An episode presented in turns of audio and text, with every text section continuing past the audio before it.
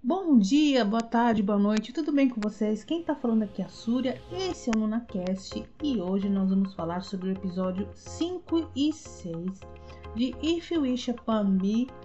Que que drama que promete, né, gente? Tô com o coração quentinho aqui assistindo essa gracinha dessa história que mostra a interação entre o Jori e o Taishi que são, eu acho, eu acho que são pai e filho aí. Ou alguma coisa assim, mais um incêndio, talvez.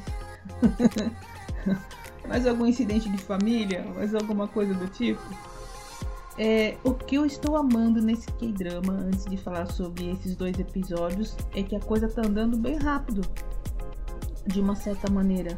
Você já tá sabendo mais ou menos o que está acontecendo com os personagens, apesar de alguns mistérios aí. Mas eu acho que eles não vão enrolar até o episódio 10 não para começar a ter uma trama paralela sobre, sobre os, os, protagonistas ou alguma coisa assim do tipo, você vê. Já teve algumas gracinhas aí. No comecinho, bem nos primeiros episódios, a gente já viu que Johri, né, interpretado pelo lindo Chang tem uma cicatriz nas costas de queimadura ou alguma coisa assim. E o Taishi já sacou, já viu, bateu o olho, a gente já viu um flashback ali. E no final do episódio 6 ele revelou que o sonho dele antes de morrer é talvez pontinhos encontrar o Johri, ah, alguma coisa assim do tipo, né? Será que ele é filho? Será que ele salvou? Será que é sobrinho? Uma coisa que eu levanto a bandeira aí sobre o, eles serem pai e filho é que será que ele não se reconhece na foto? Eu achei muito engraçado, né? A gente não, não, não lembrar da foto com, com o pai. Só se ele teve de repente alguma amnésia de novo ou alguma coisa do tipo. Vamos esperar os próximos capítulos, né? Agora vamos voltar falando em capítulos. Vamos voltar para os capítulos a primeira parte, capítulo 5, foi aquela gracinha da gente ver ali como é que era uh, finalmente a exibição teatral lá da nossa querida paciente que canta. Eu acredito que essa atriz deve ter cantado também. Além do Xixan Wook, que a gente sabia que ele canta muito bem, oi, oi, oi, que teve uma palhinha ali de alguns segundinhos. Nós tivemos uma galera ali cantando, interagindo bastante aí com o pessoal, né? E a Park Shin-ju, que é essa atriz, e ela faz a Siri, ela cantou também. Será que ela canta também de verdade? Olha que graça, gente, né? Gostei do musical, bem bonitinho, falando sobre amor, sobre paixão, sobre sobreviver. E teve aquela interação toda maravilhosa. Achei muito, muito, muito gracinha. E mais um personagem que a gente acaba se despedindo aí. Muitas emoções pela frente, eu acredito. E muitas despedidas também. E o que eu tô achando muito legal, muito legal, que o personagem do Xixão, né, o nosso querido Ri, eu acho que é sim, Ri, fala o nome dele, ele tá começando a gostar do pessoal. Vocês viram que ele já foi lá cozinhar, já foi é, fazer sua graça lá com, com os voluntários do local e tudo mais. E a grande surpresa que eu achei muita graça, fiz coraçãozinho. E Onju já se declarou de verdade, ele foi uma declaração mesmo, eu te amo, porque ela falou assim que o sonho dela era fazer né, o Shihai ter o sorriso mais lindo que ele arrasou. Oi, oi, oi, oi. Shi que eu acho que é um dos sorrisos mais lindos da Coreia, gente. Olha, desculpa aí quem gosta de outros aí, mas pra mim ele é o sorriso mais. Maravilhoso.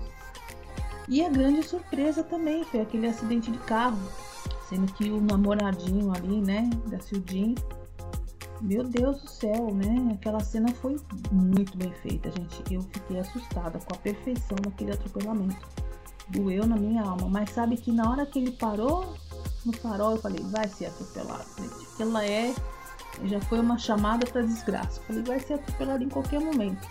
O que eu não esperava era aquela, aquela conclusão toda, né, da menina ir lá fazer com que a filha do atropelador, eu não me lembro o nome do, do personagem, gente, me desculpem, mas fazer ele revelar né, o, o que estava acontecendo, o acidente, pedir desculpas e aquela história toda. Toda aquela sequência foi maravilhosa. E eu tô adorando a interatividade dos personagens, né? Até do até do cachorrinho, gente, tá muito bonitinho. Eu achei muito legal. Ai, eu tenho que falar isso. Eu tenho que falar isso. A Ju foi lá lavar a mochila onde o Sony fica sempre lá dentro. Gente, aquela bolsinha, vocês viram a quantidade de dinheiro que ela tirou de dentro? Jura que aquele dinheiro todo cabia dentro daquela mala? E mais o cachorro? Tem certeza? Aquela bolsa é da Hermione, gente. Aquilo não cabe lá dentro. Eu tenho absoluta certeza. Fiz um cálculo ali, aquilo é uma mochilinha que cabe malemar uma marmita. Enfim. Sorri, né? O nosso querido interpretado pelo Tim Jong que já tá gostando do pessoal, já tá interagindo. Só que é o seguinte, ele tá fazendo papel, papel né? Tá fazendo papel no sentido é, trabalhando voluntariamente. E ele pode continuar, pelo que eu entendi, não é, gente? Tô errado aqui no raciocínio ou não? Acho que ele pode, né? Independente de alguma coisa. E apareceu a menina que estava com ele no incêndio. Vocês lembram não, aquele outro flashback ali? Eu sinceramente não consegui entender. Não sei se a legenda não me passou uma boa impressão. Mas é, ela era uma youtuber, pelo que eu entendi no começo, mas eu não entendi que tipo de trabalho que ela fazia. Ela ficava numa posição bem sensual. Será que tinha alguma coisa a ver com algum tipo mais hot? Sei lá. É, ela estava secada de um ambiente bem, digamos, diferente, não tinha jeito de fazer videogame. Tava só falando dela e o pessoal mandando dinheiro e né? E, o, e o, aquele cara lá tentando é, ver o que ela tava fazendo, com câmeras para todos os lados, eu, eu achei estranho, gente. Não sei não, né?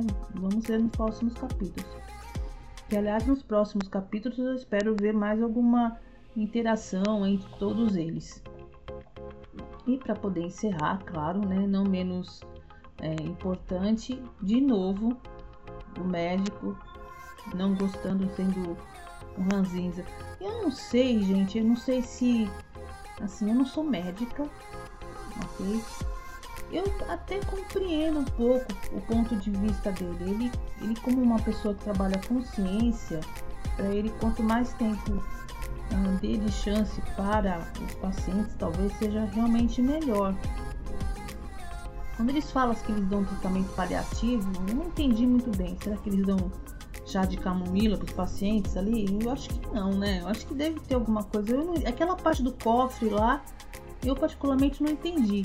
Teve um, teve um episódio que a nossa queridíssima Prota, nossa Yonju, foi lá e abriu o, o cofre de remédios lá, o, o armarinho de remédios, a geladeirinha de remédios, de injeções na boa, depois desse episódio, acho que foi no 5 mesmo, é,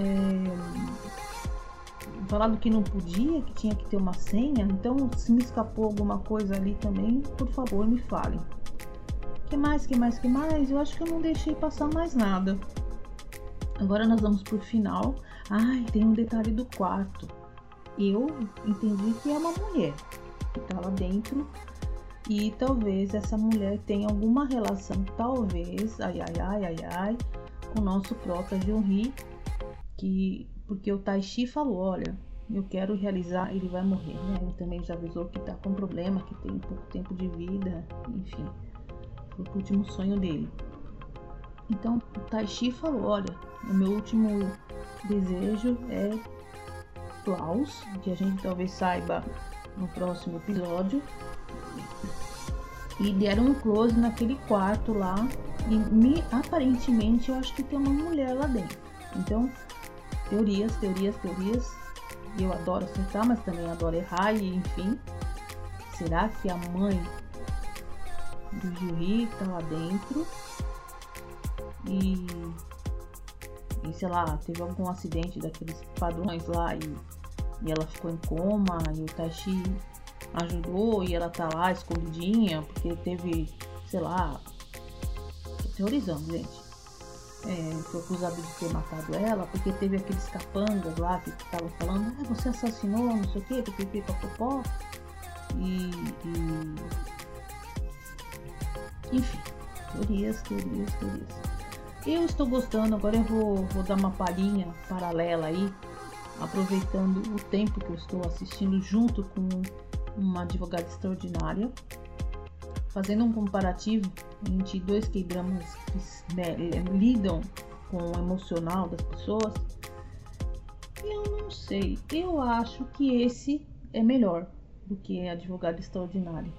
Advogada extraordinária está tendo um mérito maravilhoso ali e tudo mais, mas ali não era novidade, como eu já disse, eu acho que, se não me falha a memória, eu disse no outro podcast, que drama com pessoas autistas não é uma novidade. Então, ali tá muito bem a história, mas o que me incomodou um pouquinho foi que eles demoraram para colocar alguma coisa pessoal ali para a gente poder acompanhar a trama dos protagonistas. E, e justamente nesse aqui está sendo o inverso. Então eles estão colocando já logo de cara tudo bem que tem tudo em, em alguns flashbacks que nem tem um lá que o Joey lá querendo o salário, o cara batendo nele, apanhando sempre tomando umas porradas na vida, literalmente. Mas já tem uma história acontecendo ali, então eu acho que nesse ponto esse aqui tá melhor. Monta, é, falando assim em montagem de roteiro, né, não de parte emocional. Uma advogada extraordinária está fazendo muito sucesso, por sucesso porque está no Netflix e tem aquela história toda que tem maior alcance. Né? Mas a audiência desse daqui, do If Wish, tá menor. Eu não sei como é que é a exibição dele lá na, na Coreia do Sul. Mas enfim, né? gosto é gosto, opinião é opinião. É, essa é a minha modesta opinião. Eu estou gostando mais desse do que da advogada extraordinária. Não que a advogada seja ruim, gente, longe disso mas eu acho que estruturalmente esse aqui tá melhor. Então eu recomendo de verdade, tá bom? Então semana que vem nós vamos falar sobre os próximos episódios. Quem tá falando aqui é a Súria, esse é o NunaCast e você está no Momento Clima. Um beijo para vocês, até semana que vem.